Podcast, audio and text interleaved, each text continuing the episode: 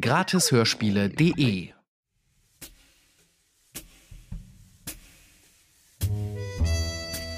Du hörst Nick Pratt, Amerikas Meisterdetektiv. Von Walter Kabel. Folge 3. Der tote Missionar. Gelesen von Stefan Krombach.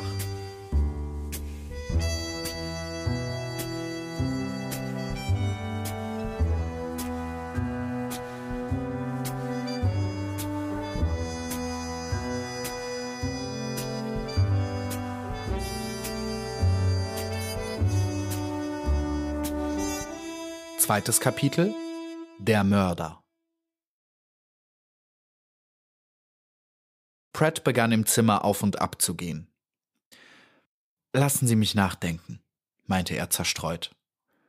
Alan Gospard wartete geduldig, bis Pratt vor ihr stehen blieb. Lässt Topsider sie beobachten?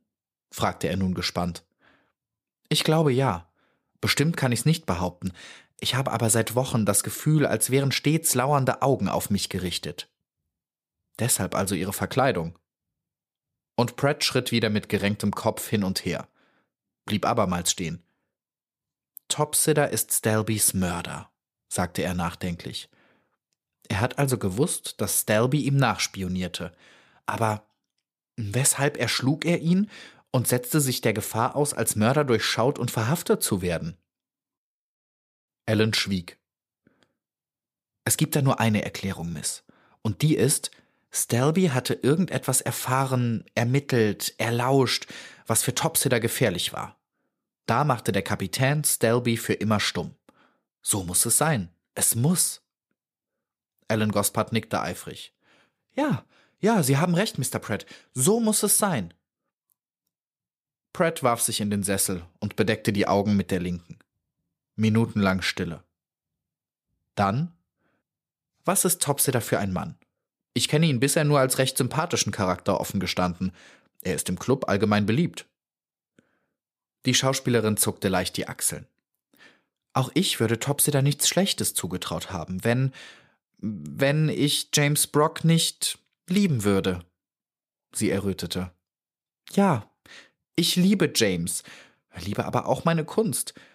Die Entscheidung wurde mir schwer, als ich zwischen James und meinem Beruf wählen sollte.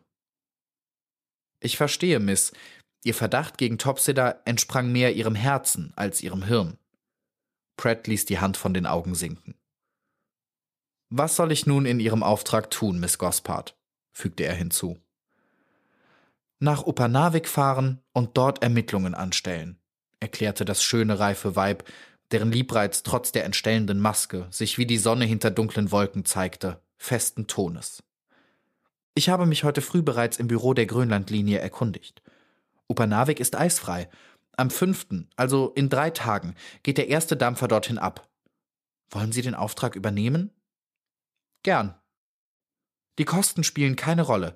Ich werde Ihnen einen Scheck über. Das hat Zeit, Miss. Ich. Er schwieg. Die Flurglocke schrillte. Man hörte Frau Allison mit jemandem verhandeln, der immer lauter und erregter sprach. Topsider, flüsterte Ellen erschrocken.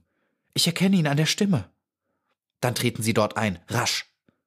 Pratt deutete auf das Nebenzimmer. Kaum war Ellen verschwunden, als die andere Tür aufgestoßen wurde und Reginald Topsider, breitschultrig groß und mit wettergebräuntem, etwas brutal energischem Gesicht, rasch eintrat. Morgen, Pratt, rief er dem Clubgenossen zu. Teufel, weshalb wollte mich denn Ihre Haushälterin abweisen? Sie behauptete, Sie schliefen noch. Dabei roch ich doch bis in den Flur Ihren Pfeifentabak. Er schmetterte die Tür zu und reichte Pratt die Hand. Der Detektiv lachte harmlos. Frau Allison wollte mir wohl das Frühstück nicht stören lassen. Ich war gerade beim zweiten Ei, wie Sie sehen. Setzen Sie sich, Topsider. Der Kapitän, der sich als Polarforscher einen Namen gemacht hatte, blieb stehen. Pratt, ich komme wegen des Unfalls von gestern Abend, meinte er etwas zögernd.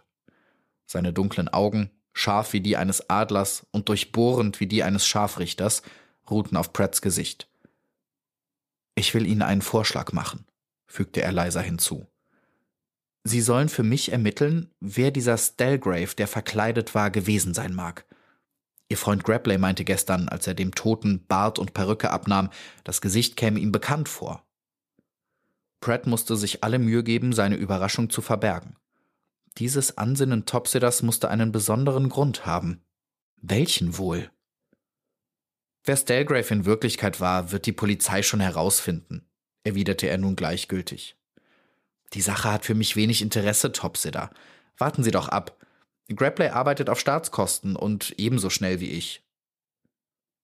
Da erschien in dem von Wind und Sonne dunkel gegerbten Antlitz des Polarforschers ein Ausdruck überlegener Ironie. Und ehe Pratt sich's versah, hatte der bärenstarke Mann ihn bei der Kehle, schmetterte ihm gleichzeitig die rechte Faust gegen die Stirn. Wie ein Klotz sank der Detektiv um, wurde von Topsider aufgefangen, auf den Teppich gelegt und mit dünnem geteerten Bindfaden gefesselt. Dann breitete Topsider ein bereitgehaltenes Tuch über des bewusstlosen Gesicht und träufelte aus einem Fläschchen Chloroform auf das Tuch. Pratt wäre nach dem Stirnhieb sehr bald wieder erwacht, so aber versank er in tiefe Narkose.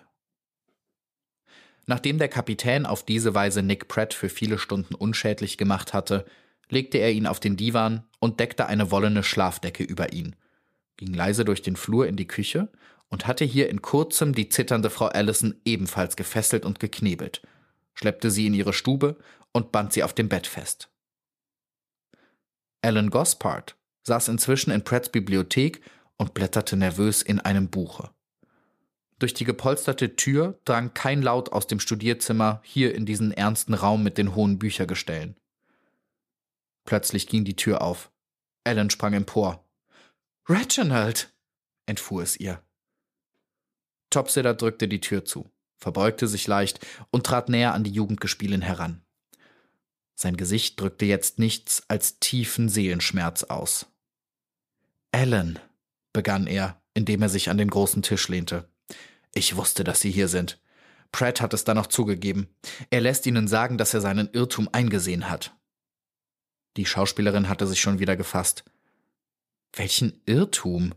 meinte sie misstrauisch. Verstellen Sie sich doch nicht. Auch das klang traurig und passte im Ton ganz zu Topsiders Miene. Sie halten mich für Stelbys Mörder, Ellen. Stelby war Ihr Spion. Mich ließen Sie beobachten. Er holte sein Zigarettenetui hervor. Ich muss mich ablenken. Beruhigen. Sie gestatten doch, dass ich rauche? Pratt ist jetzt bereits unterwegs, den wahren Schuldigen zu suchen. Bitte, bedienen Sie sich, Ellen. Wir wollen Frieden schließen. Er hielt ihr das geöffnete Etui hin. Ellen war jetzt überzeugt, dass Topsiders Schuldlosigkeit sich wirklich herausgestellt hatte. Um ihn zu versöhnen, dem sie ja eigentlich nie so recht ein Verbrechen zugetraut hatte, nahm sie eine Zigarette. Er hielt das brennende Zündholz in den Fingern. Sie haben mir sehr weh getan, Ellen, sagte er leise. Sehr weh. Sie rauchte den ersten Zug, setzte sich und fragte verwirrt Reginald, Sie wissen also nicht, wo James sich befindet? Nein, ich schwöre es Ihnen, Ellen. Schmeckt Ihnen die Zigarette nicht? Doch. Und sie rauchte hastig sah plötzlich Topsiders Gestalt nur noch wie durch dichte Nebelmassen, fühlte eine unnatürliche, jähe Mattigkeit und sank in dem Sessel kraftlos nach vorn, wurde ohnmächtig. Topsider stützte sie. Der Streich war geglückt. Und doch blieb auf seinem sonst so brutal energischen Gesicht dieser melancholische, trübe Ausdruck. Widerwillig nur drückte er Ellen nun das Tuch auf das Gesicht goss Chloroform auf die Stelle, wo Mund und Nase der Betäubten sich befanden, und entfernte das Tuch sehr bald wieder. Dann ging er in Pratts Schlafzimmer und öffnete dort die Schränke, verkleidete sich mit viel Geschick und verließ das Haus eine Stunde später. Die beiden Polizeidetektive, die Reginald Topsider seit gestern Abend überwachten und jetzt in der Pearlstraße Pratts Häuschen gegenüber in einem Zigarrenladen standen, erkannten ihn nicht, als er jetzt langsam davonging. Das ist Pratt, sagte der eine. Pratt als Dienstmann. Die Maske von ihm kenne ich. Als jedoch Topsider nach zwei weiteren Stunden immer noch nicht erschien, wurden sie doch unruhig. riefen Grabley telefonisch an und baten um Anweisung, was sie tun sollten. Grabley ahnte, dass in Pratts Heim Besonderes vorgefallen sein müsste. Eine halbe Stunde darauf fand man die drei Bewusstlosen auf. Pratt, Frau Allison und Alan Gospard. Reginald Topsitter war auf diese Weise seinen Wächtern entschlüpft. Die nächste Folge von Nick Pratt erscheint am Dienstag. Dann hörst du Kapitel 3, das Eskimo-Dorf Unamok.